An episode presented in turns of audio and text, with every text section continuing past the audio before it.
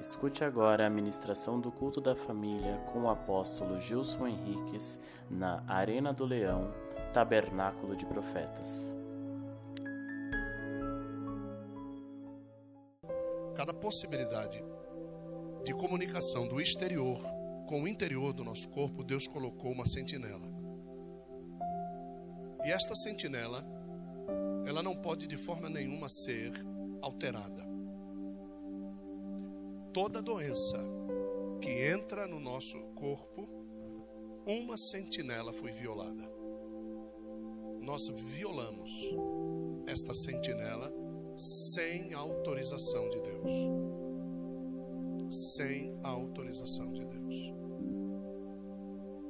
São coisas tão simples, tão funcionais e tão extraordinárias que chega até a ser emocionante quando se fala sobre essas guardas, sobre estas sentinelas. E existe uma perturbação mundial a fim de que estas sentinelas sejam por nós mesmos violadas a fim de que nós mesmos venhamos a trazer a destruição para aquilo que Deus construiu como indestrutível. Nós, eu, você, somos feitos por Deus indestrutíveis. A morte não tem poder sobre nós. E eu, eu, eu não sei se você já parou para pensar nesse aspecto. Então, não existe poder de destruição que não parta de nós mesmos para nós mesmos. Vou dar um exemplo craxo, um exemplo, um exemplo ridículo. Ridículo. Nós temos um cérebro 11 gramas aproximadamente. A valoração deste cérebro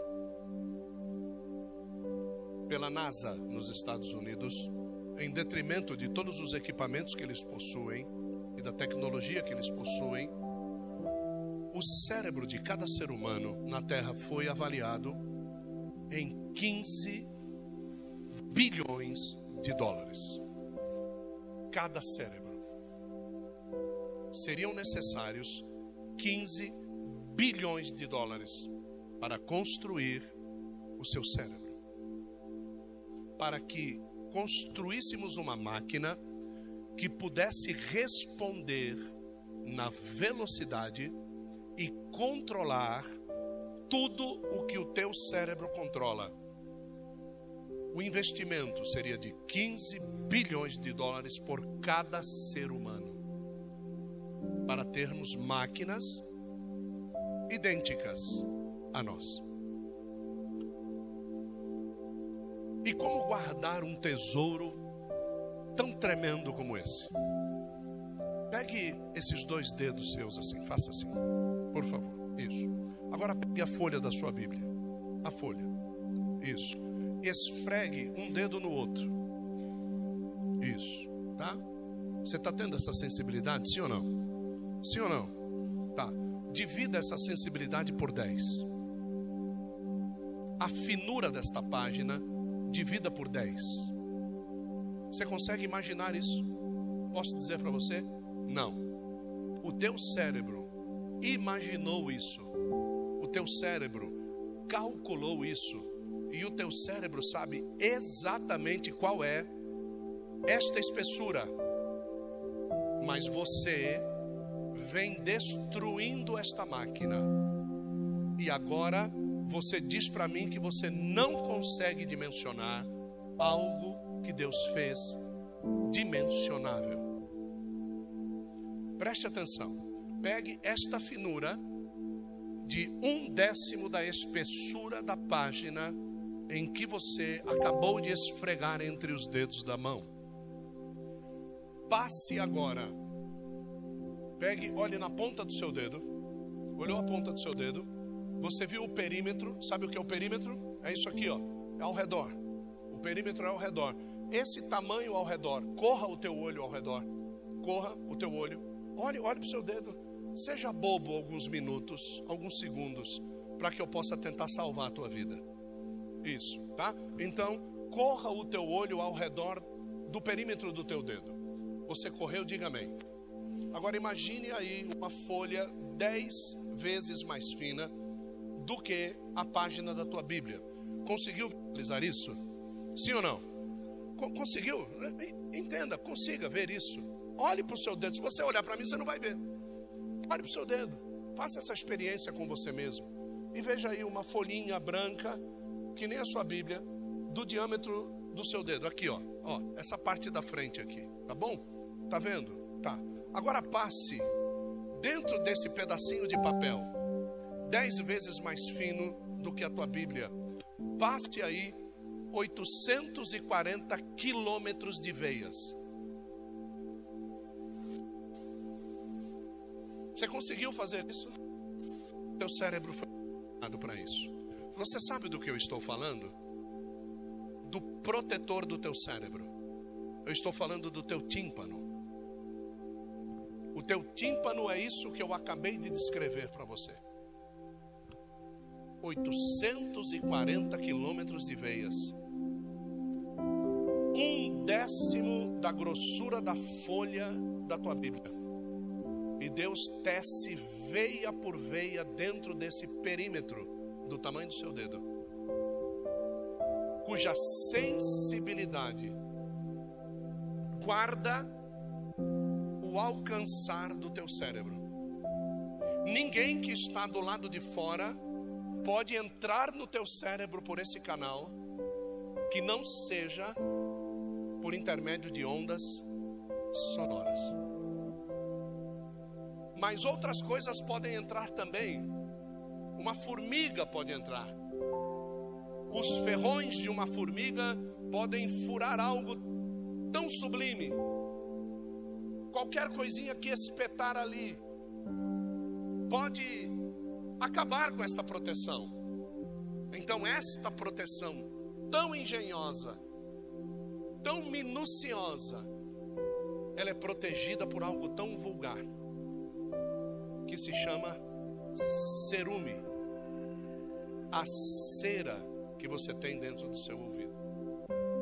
E esta cera, ela está colocada em meio a cílios, que nós chamamos de pelos que estão dentro do nosso ouvido. Os pelos são para as asas, o cerume são para as patas. Deus ele sabe muito bem o que pode nos ofender. Deus ele sabe perfeitamente como nos proteger. Mas aí você tem nojo da cera e você vai lá e põe um cotonete, para não dizer aquela unha nojenta que fica para o lado de fora do dedo e que você não sabe para quê. E você passa aquela unha dentro. Ou então você pega a tampa da caneta Bic é, e você coça o ouvido por dentro. Ou então você pega um cotonete que é mais higiênico e que não foi feito para colocar dentro do canal auditivo, mas foi feito para limpar as extremidades externas. E ele também não foi feito para passar a seco. Ele é aconselhavelmente utilizado com um óleo muito leve que nós usamos para limpar as nossas crianças. Porque o único lugar do nosso corpo que tem a pele de uma criança é o nosso ouvido. Então, se nós entendêssemos como é isso, como Deus nos protege, e nós vamos vulgarizando estas proteções, nós vamos vulgarizando, nós passamos a nossa mão nos olhos, nós passamos toalha nos olhos, porque eles estão lacrimejando, mas o lacrimejar dos olhos é o gritar do cérebro dizendo: Eu estou sendo aquecido demais. Por quê? Porque os olhos, eles colhem a temperatura e transformam isso em imagens.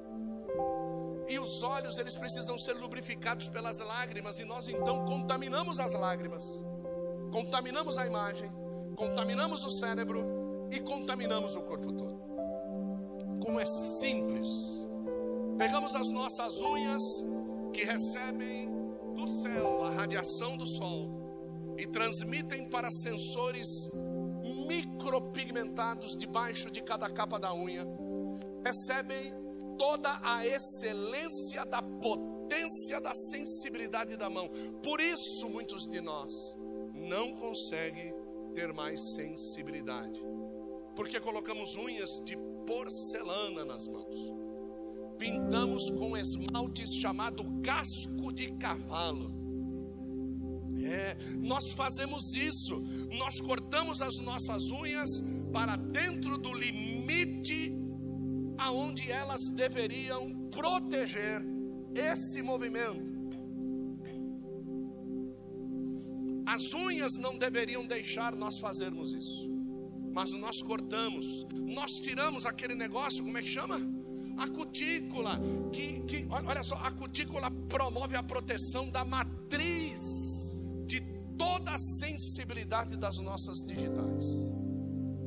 E nós vamos destruindo a proteção e achamos que sabemos de tudo. Nós sabemos de tudo. Nós pegamos os nossos cabelos, é, que gritam para o crescimento, e nós vamos cortando os nossos cabelos com diversos cortes aleatórios conforme a moda. E não entendemos que cada área do nosso cérebro é que dá força raiz para crescer. Os cabelos que não crescem em uma região deveriam ser um sinal para nós de que alguma área do nosso cérebro não está funcionando da forma adequada. Quando os nossos cabelos ficam brancos, a melanina está faltando, e se a melanina falta, é porque o genitor da melanina está sendo ofendido. Quando o, genitor, quando o genitor da melanina é ofendido, ele é escondido pelas tinturas que passamos no nosso cabelo. E o nosso cérebro vai definhando, a nossa visão vai definhando, o nosso entendimento vai definhando. E como servir a Cristo assim? Como nós vamos servir ao Criador, destruindo a criação? Você acha que Deus estipulou no primeiro grande mandamento: ame ao Senhor teu Deus acima de todas as coisas, e ao teu próximo como? Por que será que ele estipulou num relacionamento direto com ele e com o meu próximo que eu devo me amar? O que é se amar para você? O que é isso? Lógico, se amar para você é comer nos bons restaurantes. Se amar para você é ter um excelente carro. Se amar para você é viajar todos os meses no final do ano. Se amar para você é ter bom dinheiro no bolso. Se amar para você é ser amado por todos. Se amar para você é isso. E nós vamos perdendo esta sensibilidade espiritual. Olha só, já constrangi você. Eu já mostrei você que você não se ama. Eu mostrei para você que tem coisas na sua vida que são mais importantes do que o próprio Deus. Que você tem discursos, que você se cuida muito bem exteriormente. Que você se mostra bem aos outros, mas que no seu interior fluem não rios de águas vivas, mas rios de águas rotas. Rios que encontram nas curvas do nosso coração pesares, tristezas, lembranças, coisas que vão ficando para trás e que nós fazemos a questão de dizer: deixa isso para lá. O futuro é mais importante. Só que quando nós nos deparamos com o futuro, nós não o conseguimos entender, muito menos visualizar com a singeleza que Deus se mostra a cada dia nas nossas caminhadas. Esse texto que eu vou ler para você fala a respeito de uma das maiores passagens da Bíblia Sagrada, que fala de um povo liberto, um povo tirado das garras de Faraó, um povo que sai de, um, de, um, de uma síndrome de ineficiência, que faziam, faziam, faziam, mas não conseguiam colher nada para si.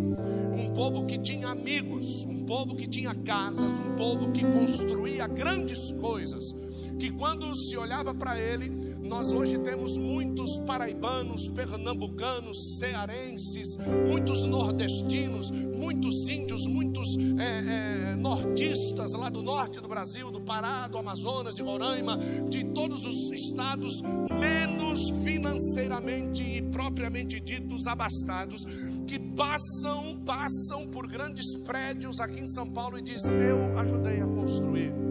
As pessoas que estão lá cruzam com eles nas lanchonetes, nos pontos de ônibus. Alguns deles pedem esmolas para esses ricos milionários. E aonde este rico milionário põe a sua mesa abastada, ele, aquele moço que está pedindo ajuda agora, foi ele que ajudou a construir. E não adianta ajudar a construir. Isso não é o suficiente. Deus não, não nos chamou para ajudar a construir. Ele não precisa de nós para ajudar a construir nada. Ele fez tudo sem nós não existirmos. Que ajuda você acha que você pode dar para Deus fazer alguma coisa?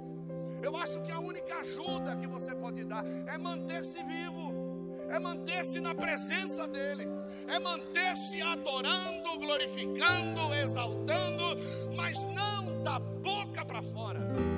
Você precisa mudar a sua vida.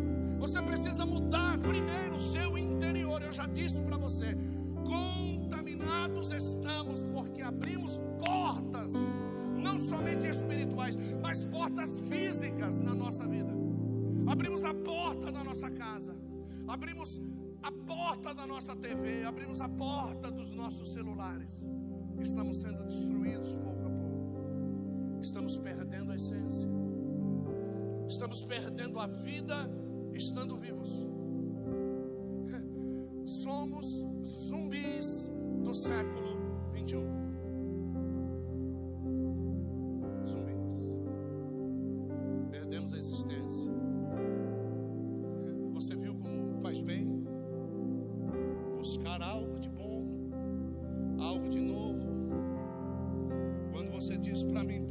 Vou te acompanhar com isso que eu estou aprendendo.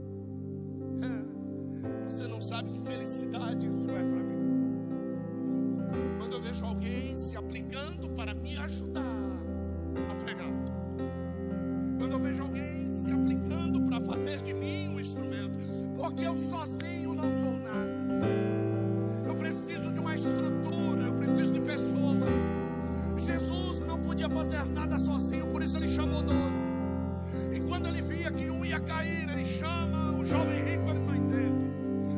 necessário ele pegar um assassino de cristãos e transformar em Paulo. Paulo se ensoberdece, ele cala Paulo por 20 anos, até Paulo aprender. Se é necessário Deus te calar por 20 anos para você aprender, Ele vai fazer isso com você. Mas você não vai servi-lo como você quer. É como Ele quer. Não é no endereço que você quer, é aonde Ele determinou.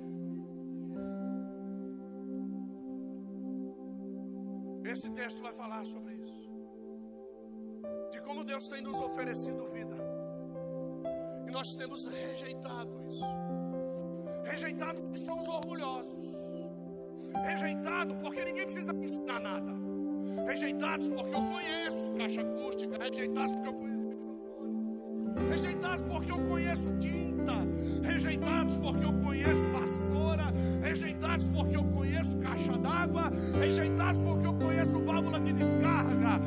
Bullshit! Sabe o que é isso? Uma merda. Você não sabe nada. Nós não somos nada. Jesus não precisa de você. Jesus não precisa de mim. Ele é o Messias. Você precisa se colocar na sua posição. Ele é Salvador, você é pecador. Ponha-se na sua posição. E diga-se de passagem: reles posição.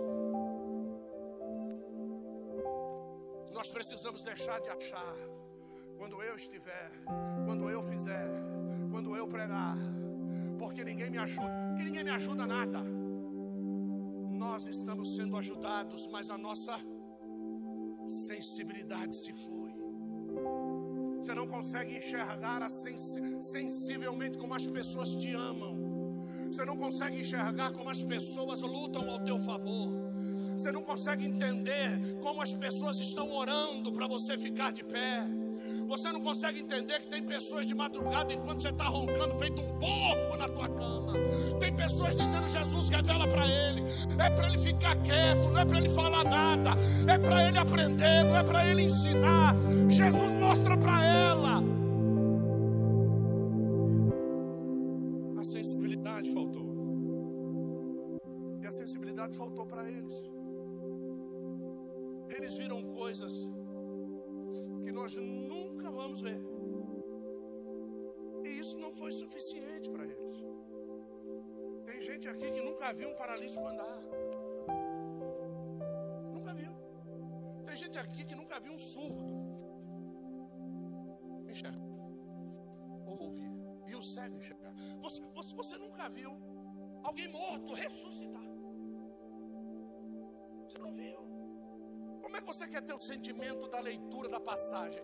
Nunca. Não queira viver o que eles viveram pessoalmente. Busque viver as suas experiências. Viu? Busque viver as suas experiências. Tá, apóstolo, mas como é que eu vou ver um morto ressuscitar? Vá para o cemitério. Vá lá. Fique de baia em baia, caixão em caixão. Chegue para o defunto e diz: É você? Que vai me dar experiência hoje, todo mundo vai olhar para tua cara e vai dizer: é louco. É isso aí. Só louco tem experiência sobrenatural, querido. Nenhuma faculdade te dá experiência sobrenatural, te dá um diploma roto que você pagou para ter ele e que não vai findar em nada. No céu não tem engenheiro, no céu não tem médico, céu não tem arquiteto, não tem professor, no céu tem servos de Deus. Então preste atenção. Não deixe se levar pelo engodo. Não deixe se levar pela contaminação. Ouça o que eu estou dizendo e mude a tua vida. Porque eu mudei a minha ali sentado. Deus me deu essa mensagem ali. Tentei buscar hoje o dia todo. Não consegui nada, ele fechou a boca. Porque talvez eu tivesse que ter algumas experiências para ele falar comigo. E eu as tive hoje. E eu quero que você meneie a tua cabeça dentro de si mesmo. E que você possa falar com o teu espírito em voz baixa, dizendo: Eu também quero essa experiência. Eu quero que ele fale comigo. Eu quero sentir vento dos seus lábios nos meus ouvidos.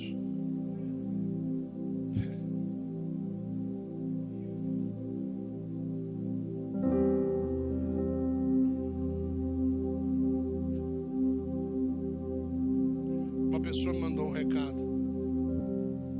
E ela disse assim no recado: O senhor não sabe como Deus lhe usou. E eu disse: Ainda bem que eu não sei. Eu disse para o meu irmão assim: vá na igreja mostrando todas as tuas tatuagens. Eu quero que você vá assim. Eu quero que você sente bem na frente. E eu vou dizer uma coisa para você. Deus vai olhar bem para tua cara, vai te chamar pelo teu nome e vai dizer assim: Eu te amo desse jeito.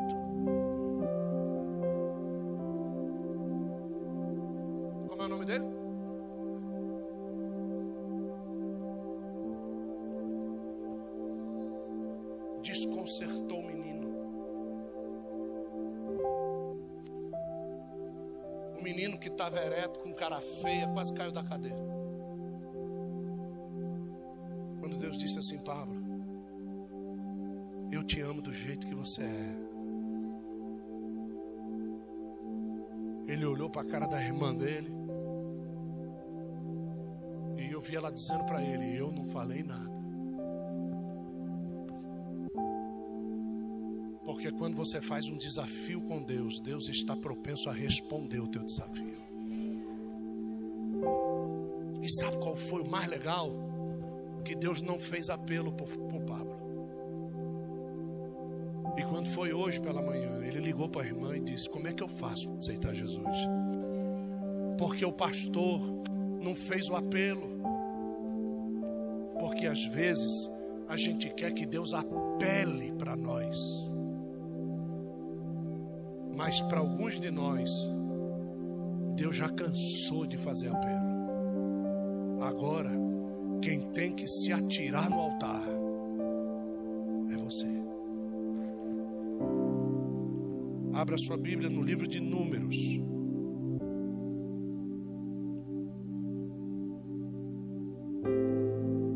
Você faz parte de tudo isso, viu? Está fluindo bastante aqui.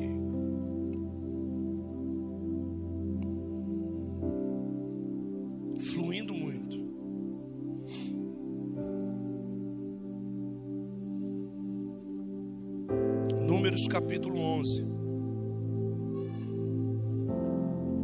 Verso de número 4. Ah, Jesus, obrigado.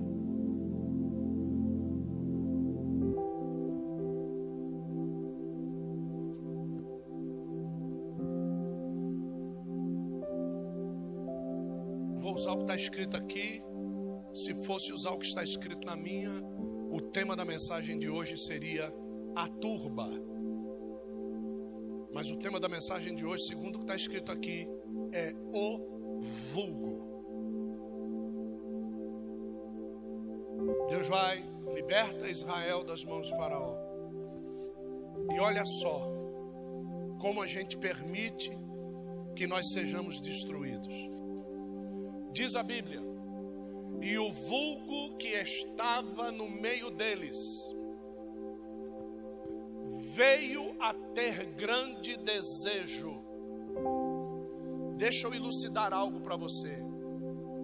Quando um pregador disser que Israel tinha vontade de comer pepino, não era Israel. Quem teve vontade de comer pepino é o vulgo. Quem é o vulgo? Os egípcios que se intrometeram no meio de Israel e saíram de lá junto com eles. E tiveram grande desejo, pelo que os filhos de Israel tornaram a chorar e disseram: Quem nos dará carne a comer? Então tem muitos de nós que andam chorando e reclamando por causa da reclamação dos outros. Não falta nada na tua vida daquilo que você pediu para Deus. Vou repetir: não falta nada na tua vida daquilo que você pediu para Deus. Se você pediu e é filho, o pai não nega ao filho. Aí outra pessoa que não é filho reclama, e você, em cima da reclamação dele, você começa a reclamar. Então você deixa de ser filho e você passa a ser turba. Você passa a ser vulgo. Próximo verso. Lembremos-nos dos peixes que no Egito comíamos de mentira, tinha que trabalhar para comer. E os egípcios recebiam peixe do Ceagesp e do Nilo de graça? Não, tinha que comprar. Então quer dizer que as pessoas que reclamam, eles estão reclamando de forma infundada, e eu durmo no barulho deles e reclamo tendo o que comer. Israel não estava com fome. Deus não deixou Israel com fome e com sede, era só pedir. Tanto é que o próprio Jesus ele vai dizer lá: pedi, pedi e dar-se-vos-á. Por que é que você acha que Deus é teu funcionário? que ele é que tem que ficar vindo a você e dizendo: está servido de um café? Está servido de carne? Está servido de peixe? Você acha que Deus é o nosso garçom? Ou nós temos que nos colocar na nossa real posição e dizer assim: Ele é o servidor e eu sou o servo. Ele é o mantenedor e eu sou o manutendido. E ele diz assim: e dos pepinos, e dos melões. Você já ouviu falar em pepino em Israel? Não tem. Você já ouviu falar de melão em Israel? Não tem. Mas o engraçado é que quando o povo entra na terra e vê os cachos de uva que dois homens precisam carregar, ninguém lembrou do pepino. Ninguém lembrou da cebola, ninguém lembrou dos melões, ninguém lembrou dos porros, palmitos. Ninguém lembrou aqui das cebolas, dos alhos. Porque quando a nossa barriga está cheia, a gente não lembra da fome.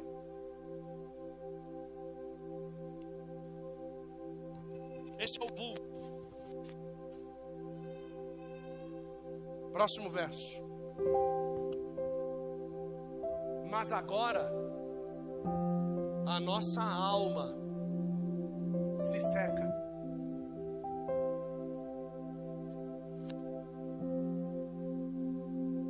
Imaginando Deus ouvindo isso. O que, é que tem a ver o estômago com a alma? O que, é que tem a ver o desejo da carne com a alma? tudo a ver, apóstolo. Verdade. Porque a tua carne está comandando a tua alma. A falta de um queijo ralado no domingo da macarronada. Gente que se entristece fica nervoso por causa disso. A macarronada está lá. O mola bolonhesa está lá. A mesa está lá. A cadeira está lá. A luz está lá. Garfo, faca está lá. Pratos, copos estão lá. Refrigerante, água gelada está lá. Tudo isso é menos importante do que um pouquinho de queijo ralado.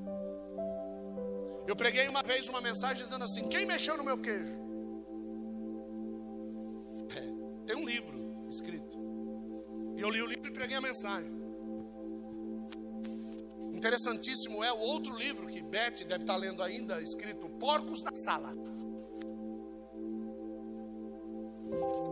Porque nós não conseguimos mencionar a importância das coisas.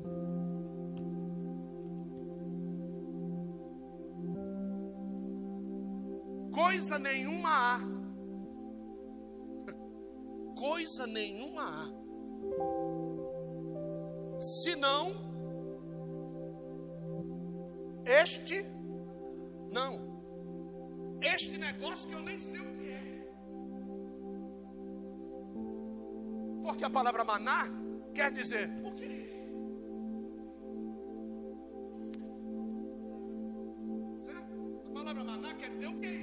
tem coisas que Deus põe na minha vida que eu nem sei o que é. Eu nem sei para o que serve. E eu estou reclamando do que eu sei que o meu estômago quer, mas eu não me preocupo com o que Deus quer. E é só esse negócio que eu nem sei o que é, que está diante dos nossos. Olha, se você ficar olhando para um pedaço de carne assada, passa fome? Passa fome, gente? Só ficar olhando? sei quem é que tem o estômago no olho. Eu não tenho. Me desculpa, eu não tenho. É que nem aqueles cachorros que ficam na frente daquelas televisão, cheia de frango virando. E eles ficam ali assim, ó. Você acha que vender todos os frangos vai passar a fome dele? Deus põe um negócio na minha frente. E eu continuo com fome do que eu não tenho. E isso aqui vai saciar completamente a minha fome. Eu não quero isso aqui porque eu não sei o que é. Se você não sabe o que é, você deve fazer o quê? Perguntar.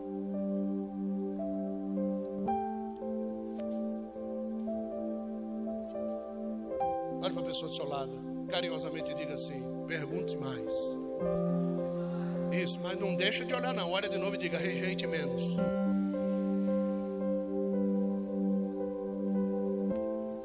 Próximo verso.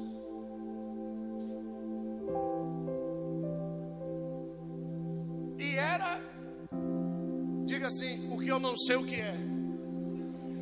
Diga assim, era o que eu não sei o que é. Como semente de coentro. Então quer dizer que Deus me deu capacidade e aptidão para julgar. Então eu me lembro que uma semente de coentro é parecido com aquilo que está lá. E ele diz assim: e a sua cor era como a cor do bidélio. Aqui diz que o bidélio é uma resina de uma árvore do Oriente.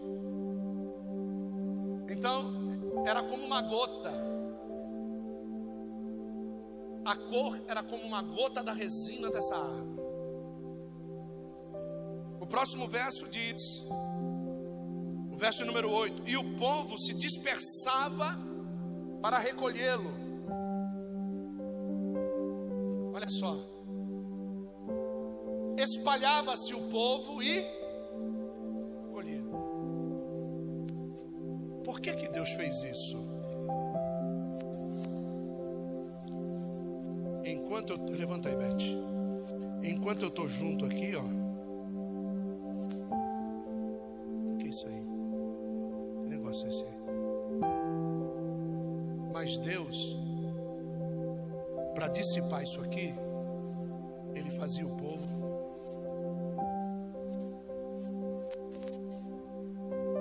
Tinha com quem murmurar.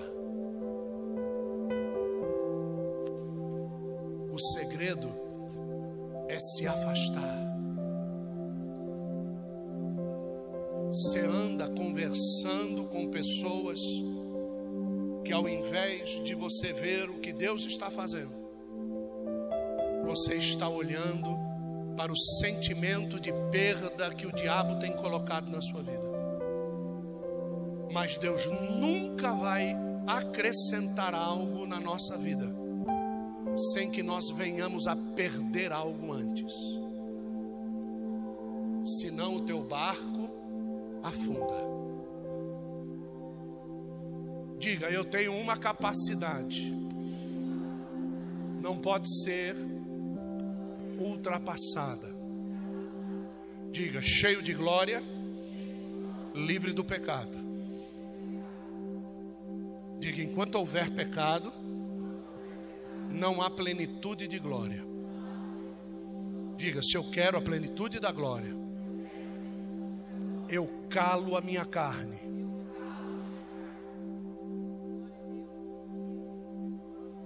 Cale a sua carne para que o Espírito possa dizer o que ele quer.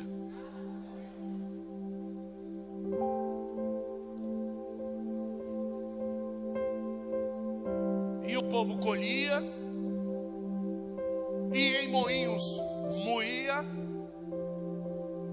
e num grau pisava, e em panelas fazia o quê? Cozia. E dele fazia o quê? e o seu sabor era como o sabor do quê? Ótimo. Adianta ficar olhando?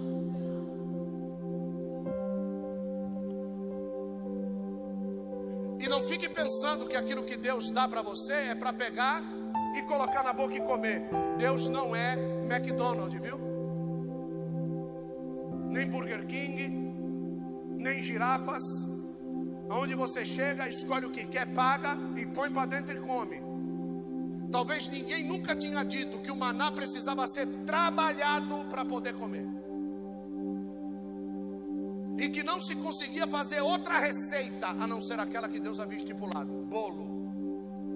Então, todas as vezes que alguém pedia bolo ou fazia bolo na Bíblia, Deus não estava fazendo com que aquela pessoa fizesse o que ele queria. Deus estava naquela pessoa fazendo o que ele queria. Quando Elias chega para a mulher e diz: Faz um bolo para mim. Olha aí o bolo. Porque a mulher disse: Vou comer e vou morrer. Negativo. A brasa que você pegou não é para você. O fogo que você vai acender não é para você. A água que você vai usar não é para você. A tua casa não é tua, nada é teu, teu filho não é teu, tudo é meu. Faz primeiro para mim. Então não é receita da internet. É o que Deus quer que seja feito. Muda a tua oração. Senhor, eu queria, você não quer nada. Seja feita a tua ponto e seja feita a tua vontade na assim como o Senhor exerce a tua vontade aonde? E quem não quis exercer a vontade dele no céu, você sabe o que aconteceu.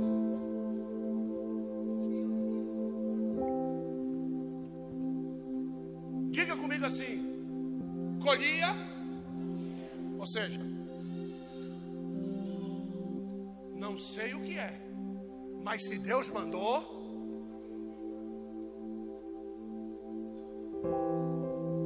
Fazia o que? Em moinhos, o que é a oração? A Bíblia diz que a oração, o incenso, deveria ser feito segundo a arte de um perfumista. E você sabe o que, que tinha que se fazer com a onixa? A onixa era a casca da ostra, pescada a 70 metros de profundidade no mar Mediterrâneo. E como não existia escafandro, equipamento de mergulho, eles tinham que esperar, diga assim, esperar isso, a maré baixa, diga maré baixa. Você sabe qual é o melhor período para você ser abençoado e ter a sua resposta de oração? Quando a maré tiver?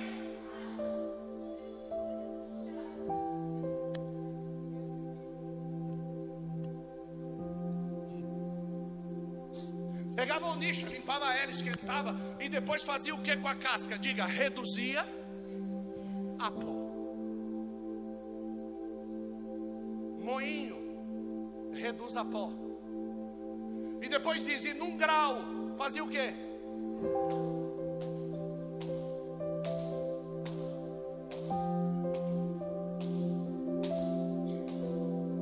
Porque tem coisa que a pedra sozinha não consegue fazer.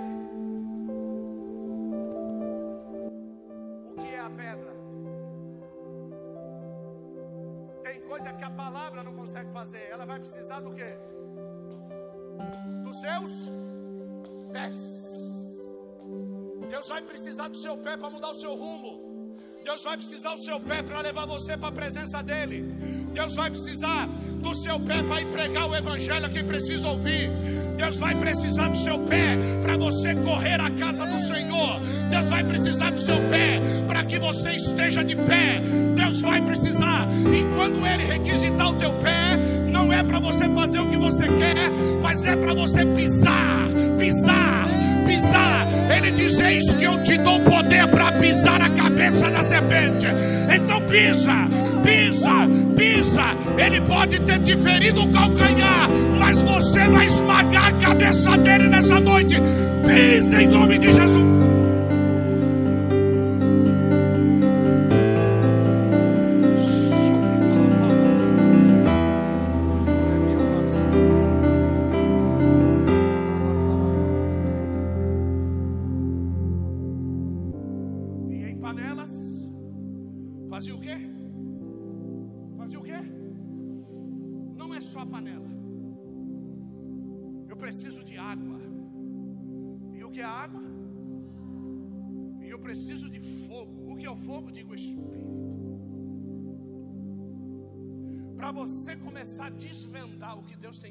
É necessário o quê? E é necessário o quê?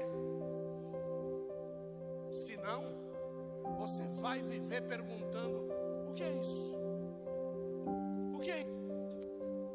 Eu nem sei o que Deus está fazendo. Diga: falta fogo, falta água. E o pior de tudo, Brunão, é que tem gente que tem fogo e tem água. Diga: tem fogo e tem água. Mas a tampa está destampada. E vem qualquer um infiltrado e joga colossinte das Mas Deus tem a saída, diga, Deus tem a saída. Aonde há profeta, ele diz a morte na panela. Estão acostumados com caldinho, né? Negativo, traz a farinha. Traz a farinha, porque vocês vão deixar de comer caldinho a partir de hoje. É pirão que vocês vão comer. Joga a farinha na panela e a morte vai embora dela. Para de ser moleque, para de ser menino, para de querer as coisas todas mastigadas. Vai comer pirão a partir de hoje. E dele fazia o quê? Da minha mãe. Minha mãe sentava com as pernas cruzadas assim, ó, na cadeira da cozinha tão gostoso que ela fazia. Botava no prato, pegava farinha.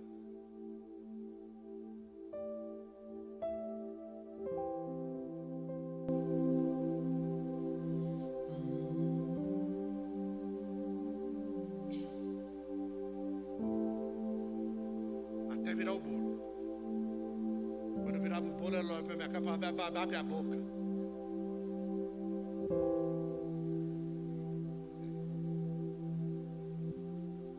mais nada, abre a boca. E ela chegava no meio daquele bolo que cabia na mão dela, enfiava na boca e cortava na unha. Mastiga. Mastiga. Mastiga, que depois você vai entender.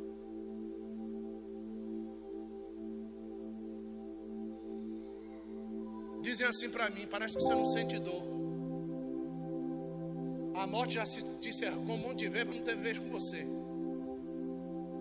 Porque às vezes a gente quer tomar caldinho. A gente quer ser mimado. A gente quer ser a atenção da família.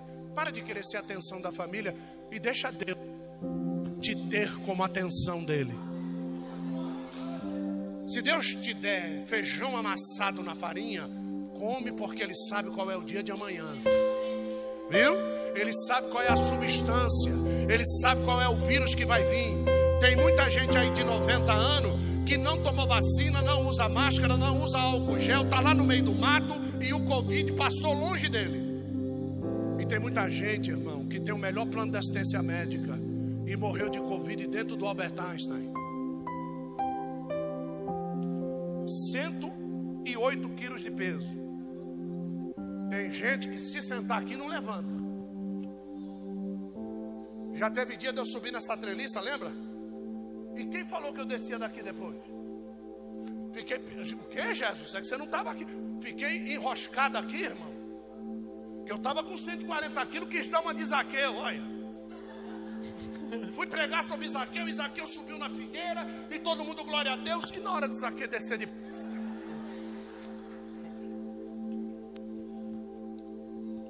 Diga, eu tenho minhas limitações.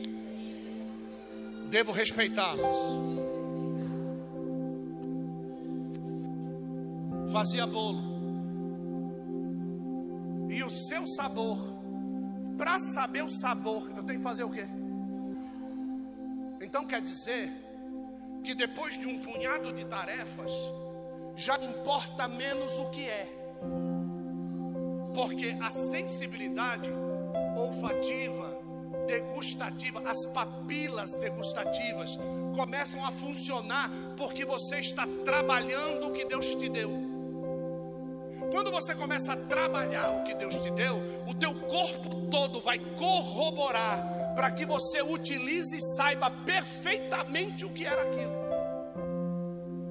Sem trabalhar, não há revelação daquilo que Deus te dá. Você pode achar que o teu carro é um carro e que foi Deus que te deu. Você pode achar que a tua casa é uma casa e que foi Deus que te deu. Você pode achar que a tua esposa é uma mulher para fazer sexo e que foi Deus que te deu. O dia que você começar a trabalhar, o dia que você começar a fazer a receita conforme o que Ele quer, você vai ter a revelação de que aquilo que você não sabia o que era, tem o gosto daquilo que você conhecia muito bem, mas precisava primeiro ser tocado pela tua sensibilidade. É tremendo isso por quê? Porque muitos de vocês já receberam dons. Vocês têm dons. Mas vocês nunca trabalharam o seu dom. E consecutivamente vocês não sabem para o que serve. Não sabem o que é. Para vocês, os seus dons não passam de maná. Para você, o seu chamado não passa de maná. Tem gente que diz assim para mim, apóstolo, eu não sei o que Deus quer comigo. Maná. Comece a trabalhar. Comece a botar uma cadeira em ordem. Comece a trocar os envelopes. Comece a saber dividir as coisas. Nós vimos aqui a Ju, né, que foi consagrada diaconisa. Essa moça sabe dividir perfeitamente as coisas. Secularmente ela tem uma função. Ela leva as pessoas ao emagrecimento. Ela leva as pessoas a uma autoestima. Ela leva as pessoas usando a sua virilidade física, o seu corpo que ainda se movimenta. Não fique pensando que ela vai ser assim, do jeito que ela é, até os 70 anos de idade, porque ela não vai ser. Logo, logo ela vai começar a encontrar o tempo chamado idade. Logo, logo ela vai encontrar-se com algo chamado casamento. Você é tão esperta como você era quando era solteira? Não. Deus sabe frear, não sabe? Deus sabe parar, gente. Deus tem o freio para que os projetos dele se instituam em nossa vida. Esse é o seu marido? É ele? Como é o nome dele? Como? Vinícius. O Vinícius ama essa moça. O Vinícius está aí, ó, que coisa linda. É, Vinícius? Mas o Vinícius não sabe um décimo do que Deus já fez sobre a vida dessa moça. Se ela contar tudo, ele ainda não vai saber. Por quê? Porque o Vinícius não é ela. Quem sentiu, quem recebeu o toque, o livramento, foi ela. Ela sabe o que é viver na mesma casa com um suicida. Ela sabe. Ele não sabe. Ele vive hoje com uma esposa cheia de vida. Ele vive hoje com uma criança que mama no peito que flui leite. Ele não sabe o que é estar dormindo do lado de alguém que poderia levantar e esfaqueá-la ela da cabeça aos pés. Ela nunca disse isso para ninguém. Mas o Deus que eu sirvo é o que enxerga a morte dentro da panela. Às vezes você não sabe o tamanho do dom que Deus tem na sua vida, porque você simplesmente se dá o luxo de não trabalhar, não usá-lo adequadamente. Os professores das academias te ensinam como você deve fazer dentro da igreja. Vá caçar coquinho. Peça ao Espírito Santo que te ensine o que você tem que fazer aqui dentro. Espírito Santo é que vai dizer para você: olha, quanto esboço eu estou usando para pregar uma mensagem com 40 segundos na minha orelha. Você precisa se regenerar no Espírito, porque a minha vida vai acabar. Ele já pediu sopro? Porque eu não vou conseguir resistir, ó vida, ó céus falou o espírito do Oliver Hardy, espírito do leão da montanha, uma dificuldade, saída pela direita. Para, meu, se liga, tem influência do Egito do teu lado, tem gente com mimimi na tua orelha, tem gente dizendo que você não sabe o que é, dobra o teu joelho, Deus vai revelar para você. Deus não fala com o egípcio, Deus fala com o crente paz. Não venha me dizer que o fulano que não tem Deus tem um grande projeto para você. Quem tem projeto para você é Tiré. Ele tem a saída da tua vida. Próximo verso.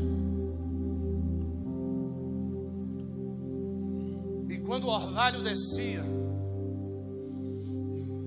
de noite sobre o arraial,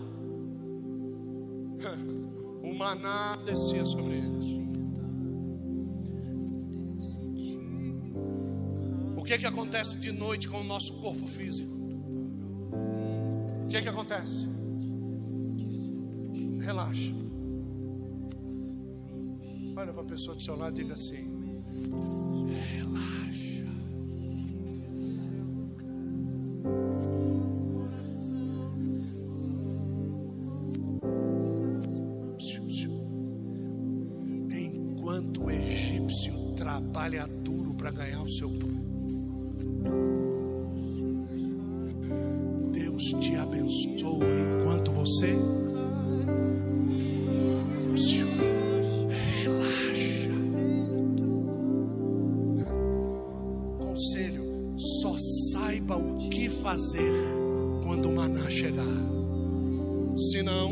Continuar do mesmo jeito. Que é isso? E vai passando o tempo. E quando chegar no fim do dia, o que, que acontece com o maná que desceu no dia anterior? Estraga.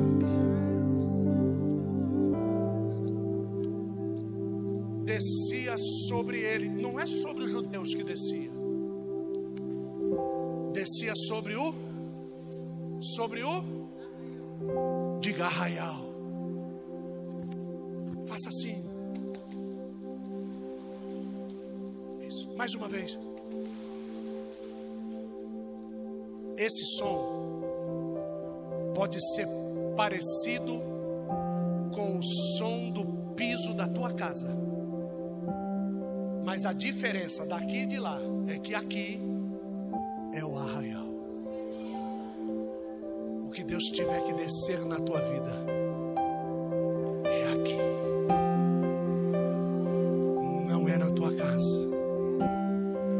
vai poder até usar na tua casa, mas o teu descanso está no arraial. Todas as vezes que o povo saía do arraial, o bicho pegava. Quando eles viam o inimigo crescendo, eles corriam para dentro da onde? Porque Deus estava onde? No arraial. E o maná descia sobre o arraial. Deus não descia maná fora do limite do arraial. Porque Deus não tem compromisso com você lá fora.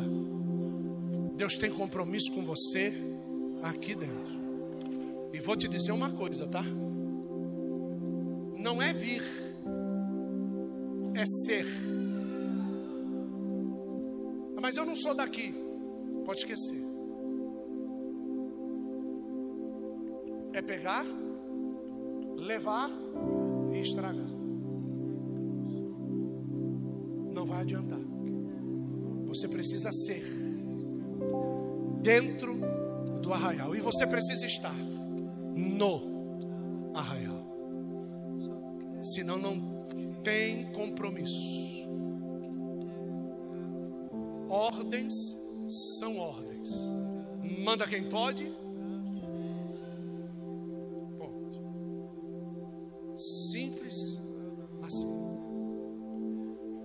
Existe autoridade estabelecida. Repete comigo e diga: autoridade estabelecida. E existe uma outra autoridade. Pergunta a mim qual é? Delegada. Tem coisas que só a autoridade estabelecida resolve. A delegada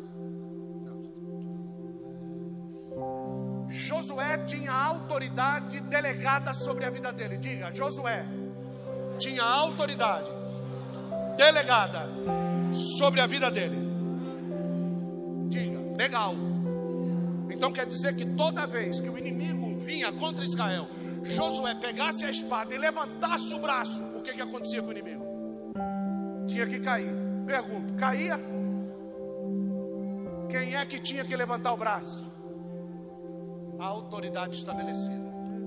Quando Moisés levantava o braço, Josué, a autoridade delegada, prevalecia. Pergunta a pessoa do lado: delegado ou estabelecido?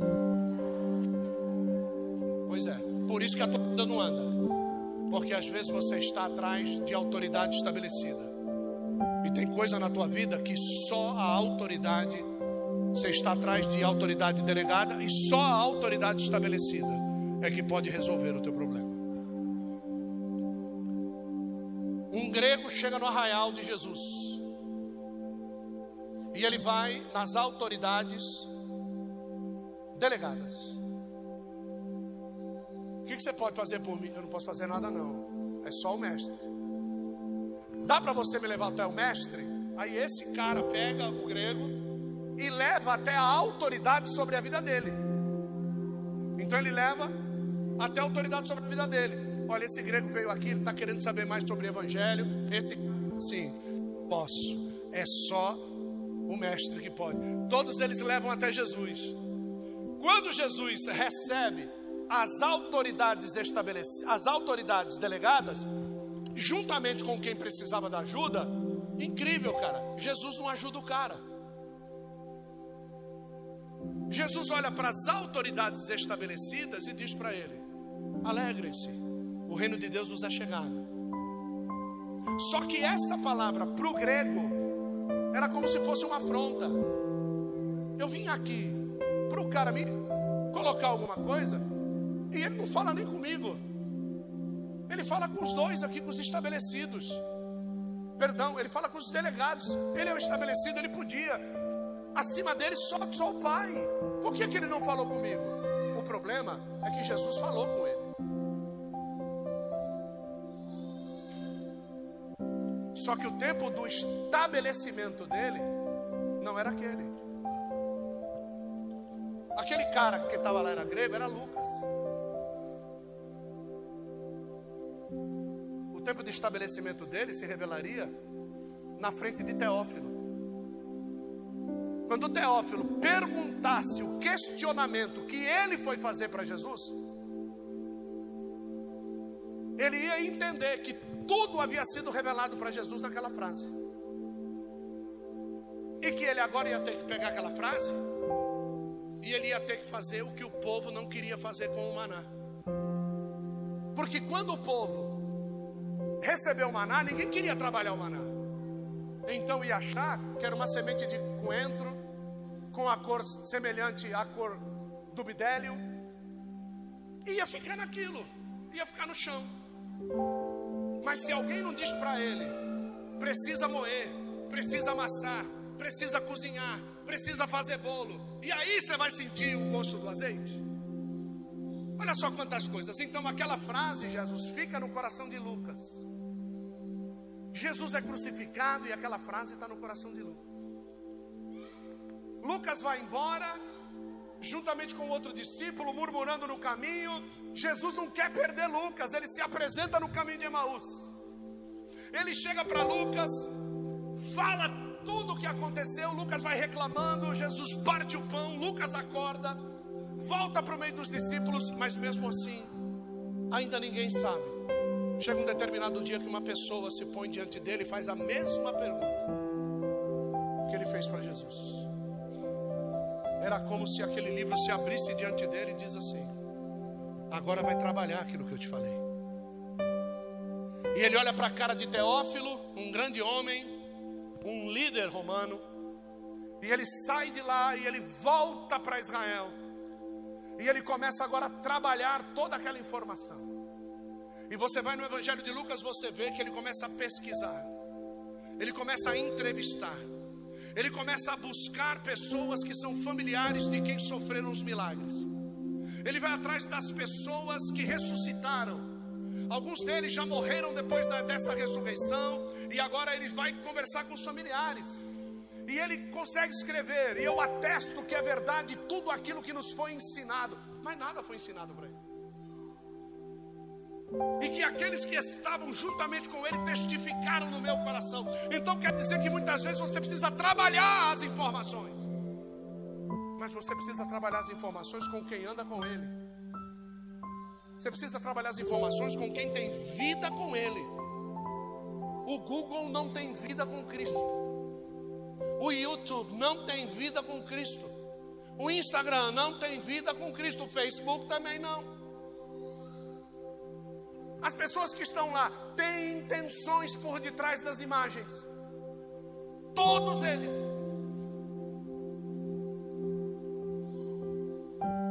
Venha para o arraial trabalhar as suas informações e questionamentos.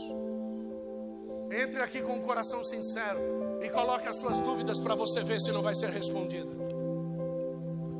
Muitas das coisas que a senhora conversou com essa mulher dentro daquela sala estão sendo respondidas aqui agora.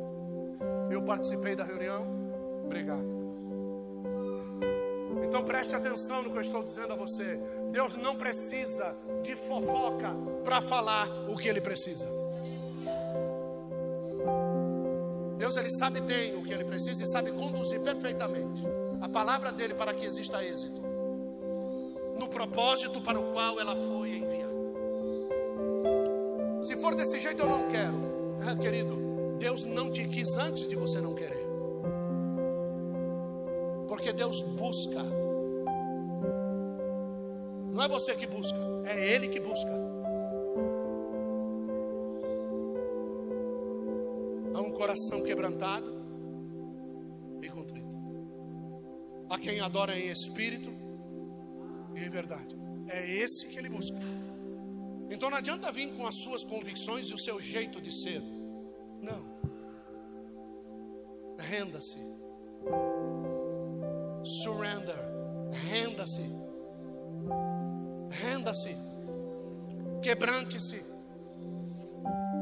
Desvista-se. Jogue fora os seus projetos. Assuma o que Ele quer. Vai fluir mais rápido. Você vai chegar mais rápido.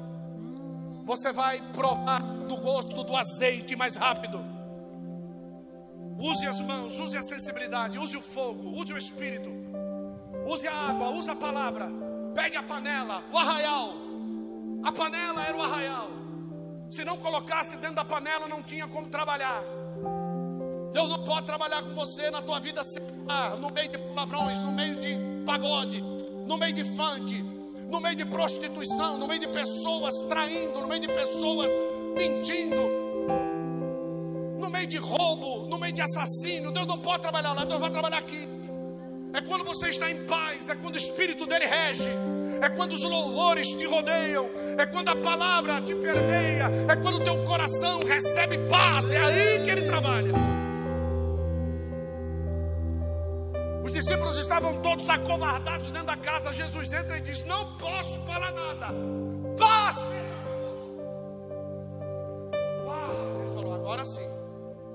Agora eu posso falar. Vamos para o primeiro. Tomé, seu nocebo, toca aqui. E aí Tomé, não, mestre, não é nada disso, nada disso, nada, rapaz. Toca aqui. E eu vejo Jesus, querido, levantando, mostrando as vergonhas, meu amado. Você fazendo Jesus ser envergonhado por causa dos teus desejos e das tuas dúvidas. Toca aqui do lado. Ah, mas mestre, nada. Toca aqui do lado. Mestre, aí chora, aí vai chorar. Depois que os contentamentos, depois que as coisas, depois que tudo vai se perdendo, é que você vai se quebrantar. Próximo verso. Não deveria ter tirado. Então Moisés ouviu chorar o povo pelas suas famílias, cada qual à porta da sua tenda, e a ira do Senhor grandemente se acendeu. E pareceu mal aos olhos de Moisés, porque Deus queria matar todo mundo, querido.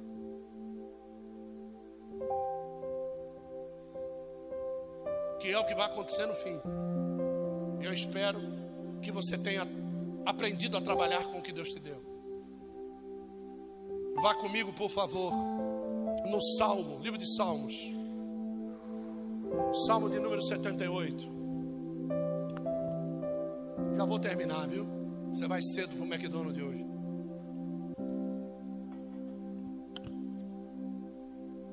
Você vai para churrascaria, né? É. Saudade da carne. Vai lá. Salmo 78. Vocês viram que o verso anterior está dizendo que Deus se indignou, sim ou não? Vamos ao Salmo 78. Salmo 78, verso de número 21. Olha o que está escrito.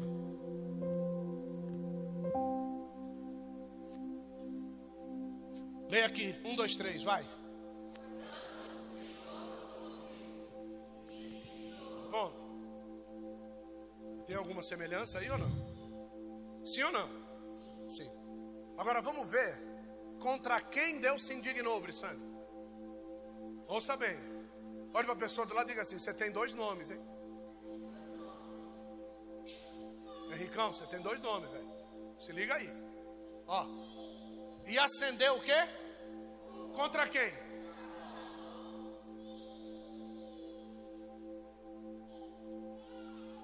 Jacó ou Israel?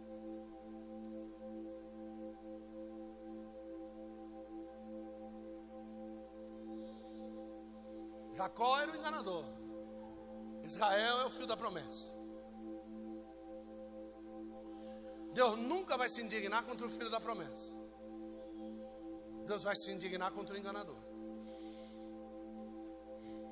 E acendeu a ira contra Jacó, e furor também subiu contra quem? Então quer dizer que Jacó e Israel estavam juntos. O grande problema é quando eu sou Israel numa hora e sou Jacó em outra.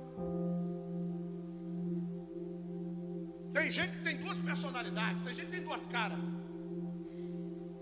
Aí não dá. Aí Deus vai ter que derrubar as duas para pelo menos prevalecer uma. Quando Deus ele quer tratar com Jacó, ele diz assim: Eu odiei Esaú e amei Jacó. Por que, que ele odiou Esaú? Esaú? Porque ele vendeu a primogenitura. Por que, que ele amou Jacó? Porque Jacó já havia desde o ventre querendo lutar por aquilo que não era dele. Você acha que a salvação você merece? Se você não pegar no calcanhar e brigar por ela, querido, você não vai conseguir ir a lugar nenhum. Nós não temos méritos nenhum para isso. Nós não somos nada. Nós somos pecadores. Até o último instante nós seremos o quê? Pecadores. Se ele não transforma o corruptível em incorruptível, quem de nós vai subir? Vai precisar da forcinha dele para poder subir porque por nós mesmos nós não podemos fazer nada. Sem mim, nada podeis. Ponto. Sem Ele interceder por nós. Pô, salva Ele. Ai, não, não, vai aí, salva Ele aí. Sem Ele ser nosso advogado, nada vai funcionar. Então, veja só o próximo verso, 22. Porquanto não creram em Deus, nem confiaram aonde?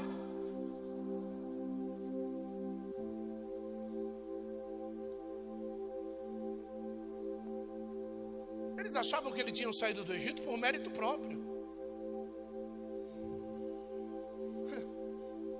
Eles acharam que aquele mar tinha aberto porque um vento tinha batido. Eles começaram a reclamar de Moisés porque não tinha água. Eles não reclamavam com Deus, eles reclamavam com Moisés. É a mesma coisa de você dizer que o pastor da igreja não presta. E você vive uma prostituição lá fora. O que, que o pastor tem a ver com a tua prostituição? O que, que o pastor tem a ver com a vida dúbia que você leva? Mas revelação do que uma palavra dessa é impossível. Você só vai continuar com a tua segunda vida lá fora se você quiser. Agora, Veja só o que vem no 23.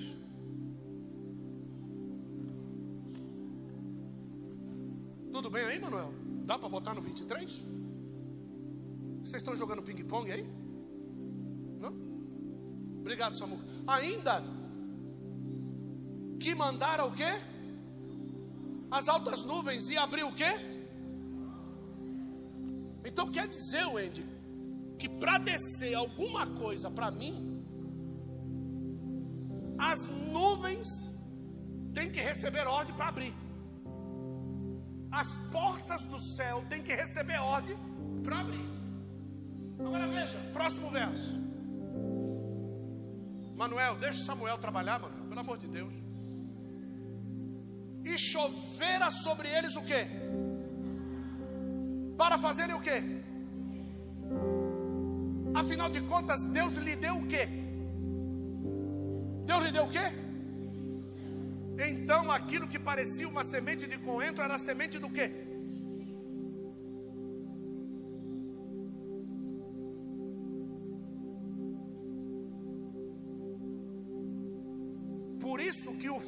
Maná era fazer o quê?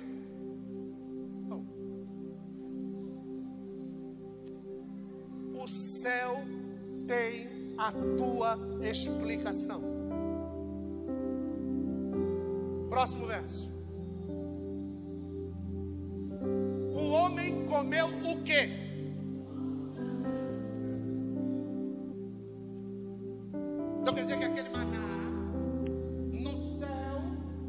Era matéria-prima do quê? Pão dos anjos. Pão dos anjos. E ele lhes mandou o quê? Avatar. E eles não sabiam o que? Próximo verso. Fez o que? O vento. Da onde? Do Oriente dos céus. E trouxe do sul o que? Então quer dizer que além do maná descer, ele não desceu em cima. Para que a gente aprenda a olhar para frente. Ele fazia descer no Oriente, enquanto estava no Oriente, ele dava ordem aos ventos.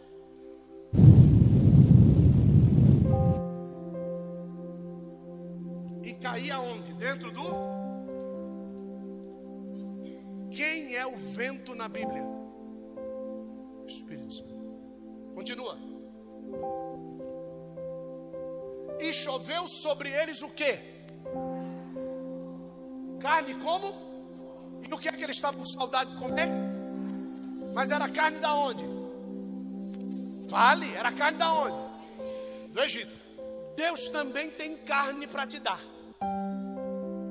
Não é do Egito. As codornizes estavam passando no sentido do Japão. Oriente. O Espírito Santo forma uma parede e sopra as codornizes. E elas vão voando até o deserto, aonde o povo está. E quando chega lá, o Espírito Santo que soprou lá forma uma parede aqui. As codornizes batem e caem. Eu não sei se vocês já assistiram na internet um fenômeno de uma revoada de milhões de pássaros. Eles vêm voando e de repente, pá, cai tudo uma vez só. E você procura o que é, ninguém sabe o que é. É como se eles morressem eletrocutados. As pessoas dizem que é carne estática. Eu não acredito. Eu acredito que é manifestações. Para que você veja que Deus abate tanto o que está no céu, como o que está na terra. E o que está debaixo da terra, eu não preciso nem dizer.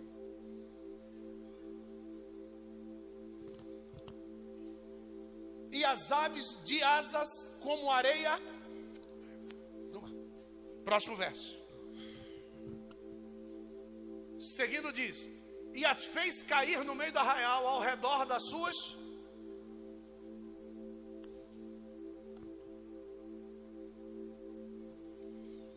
Eu precisava ir no meu vizinho? Eu precisava ir muito longe?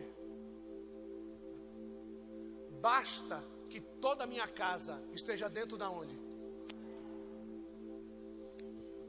Por isso que Josué diz: Eu e a minha casa? Aonde? Fora da arraial? Não. Por quê? Porque quando Josué entra, ele entra com a presença de Deus em Jericó. A realidade é que o arraial não é nada mais, nada menos do que a presença de quem? De Deus. E dentro do arraial tinha uma tenda que era a tenda da congregação. A tenda da congregação era a tenda da autoridade estabelecida, era a tenda de Moisés. Todos dentro do arraial ficavam curiosos quando Moisés entrava dentro da tenda da congregação, que não era a casa dele, era o lugar onde ele ia buscar as revelações de Deus. Quando Moisés saía da tenda da congregação, ele dizia: Ouve, ó Israel.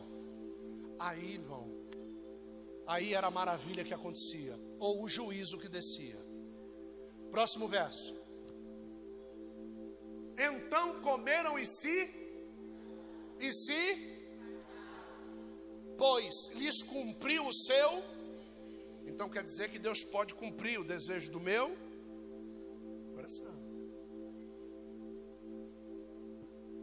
Você quer ser médico? Você vai ser médico.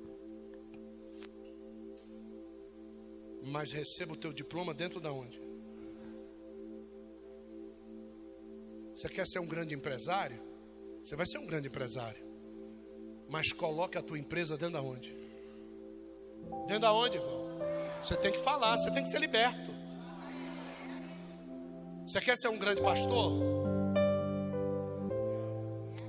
Viu? Tem a sua vida e a vida da sua família onde? Dentro da onde? Você não vai ser pastor de lobo, você vai ser pastor de ovelha. Viu? Você não vai ser pastor de urso e nem de leão, você vai ser pastor de ovelha. No final do teu curso de pastor de ovelha, você não pode cheirar patchouli. Você tem que cheirar ovelha. Você tem que estar disposto a agarrar leão pela barba, a rasgar urso no meio, mesmo que a ovelha não preste, ela não é tua, ela pertence ao Senhor dos exércitos.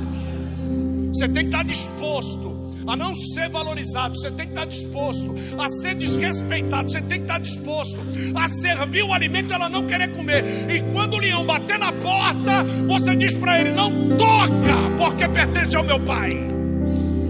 É isso que você tem que entender. E se você quiser ser, você vai ser, se não, você vai ser do mesmo jeito. Nem que seja como eu já vi, defunto ser consagrado a pastor. Eu já vi não obedeceu a vida toda, mas ele desceu à sepultura como pastor. Não quis ser a vida toda, mas ele desceu à sepultura com a credencial de pastor. Besta, podia ter sido pastor enquanto estava vivo. Tem gente que diz assim: o que, que seu filho vai ser? Meu filho vai ser médico, mas ele tem um chamado de pastor. Sangue de Jesus te repreendo. Como é que é? Eu estou dizendo que o teu filho vai ser um representante vicário do sacrifício de Cristo na cruz do Calvário sobre a terra. E você está dizendo: sangue de Jesus me repreenda. Eu não quero que meu filho sofra. Você quer que seu filho seja o quê? Você quer que seu filho viva as agruras e os benefícios do quê? Você quer que a tua família seja arraigada aonde? Essa mensagem não se prega na internet, não, rapaz.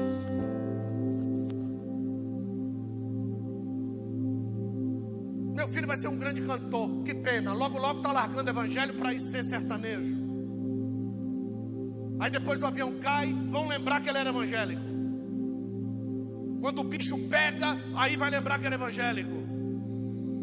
Tinha uma reportagem hoje, que se eu não me engano, como é que é o nome daquele cara? Estava chorando na televisão lá. Zezé de Camargo, vi lá, todo velho, todo enrugado.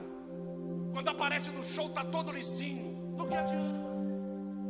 Quando perguntaram, e o teu pai? Ele diz assim: Que saudade do meu pai. Por que, que o pai dele não estava sentado em todo show que ele estava? Por que, que o pai dele tiveram que lembrar do pai dele mandar fazer um filme para o pai dele, senão nem o pai dele a gente sabia quem era? Do que adianta você lembrar do seu chamado de pastor, depois que você perdeu toda a tua família por causa da tua desobediência? Você que é jovem, você que dança, que canta, você que prega, você que faz um monte de coisa e que não quer compromisso, estou dizendo para você, é em vão. Isso não vai te levar para o céu. Viu? Ser é pregador de multidões.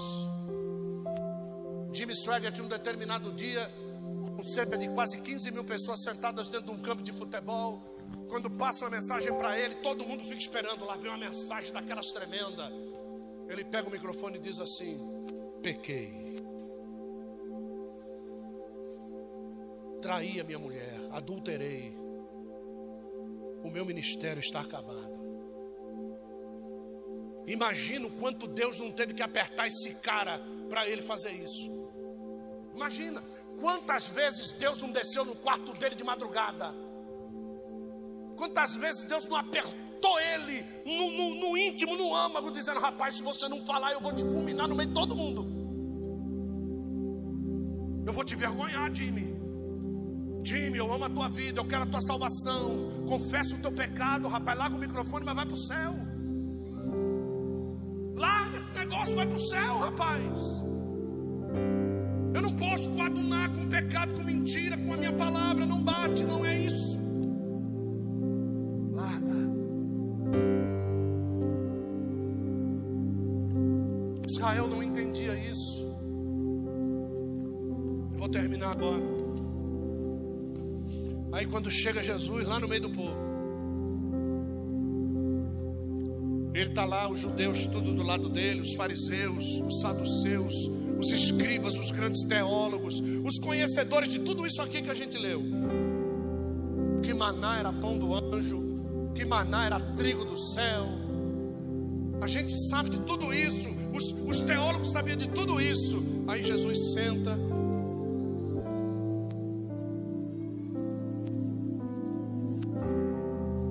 Sabe como é que Jesus pregava para a multidão? Pergunta para mim como? A, a favor do vento.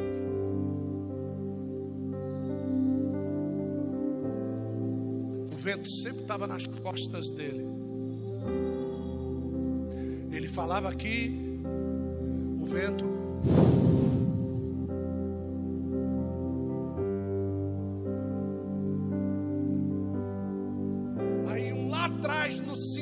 dizia glória a Deus.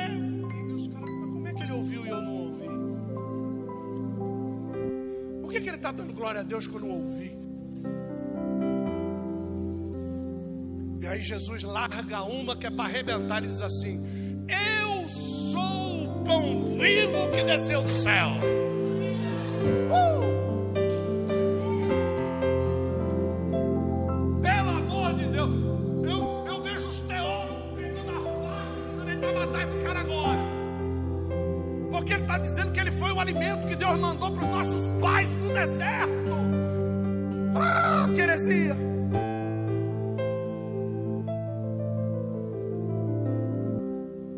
Qual era o problema?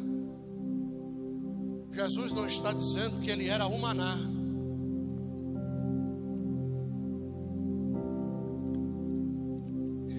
Porque o maná que desceu no deserto, o homem tinha que trabalhar trazer vida. Ele diz assim: Eu sou o pão, não preciso de nenhum de vocês para fazer o que eu fui enviado para fazer. Aí os caras arrebentaram, vamos matar esse cara. Não adianta, Jesus não precisa do nosso trabalho para nada. Viu? Se ele quiser visitar sete bilhões de pessoas ao mesmo tempo sobre a face da terra, ele faz. Se ele quiser matar, ele mata. Se ele quiser ressuscitar, ele ressuscita. Porque ele disse: Agora me é dado todo o poder no céu, na terra e debaixo da terra. Deus diz a respeito dele, Filipenses capítulo 2, verso 9: dobrará, toda língua confessará e dirá: Jesus Cristo é o Senhor, é Yahvé. Deus não precisa de nós. Se eu fosse você, começava a dizer: então, Jesus, por favor, me usa, me usa para alguma coisa.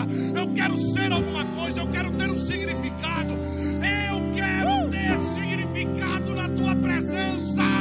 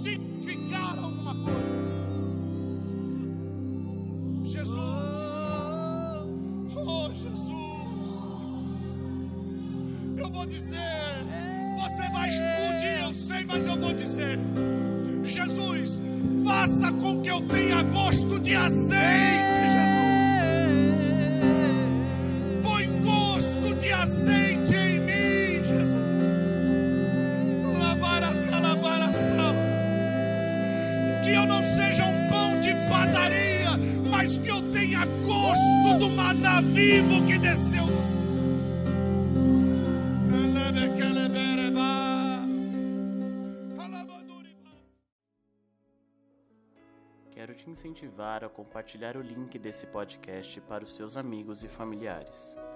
Curta a nossa página no Facebook, Missão Mundial Tabernáculo de Profetas, e no Instagram, arroba Tabernáculo de Profetas. E fique por dentro da nossa programação.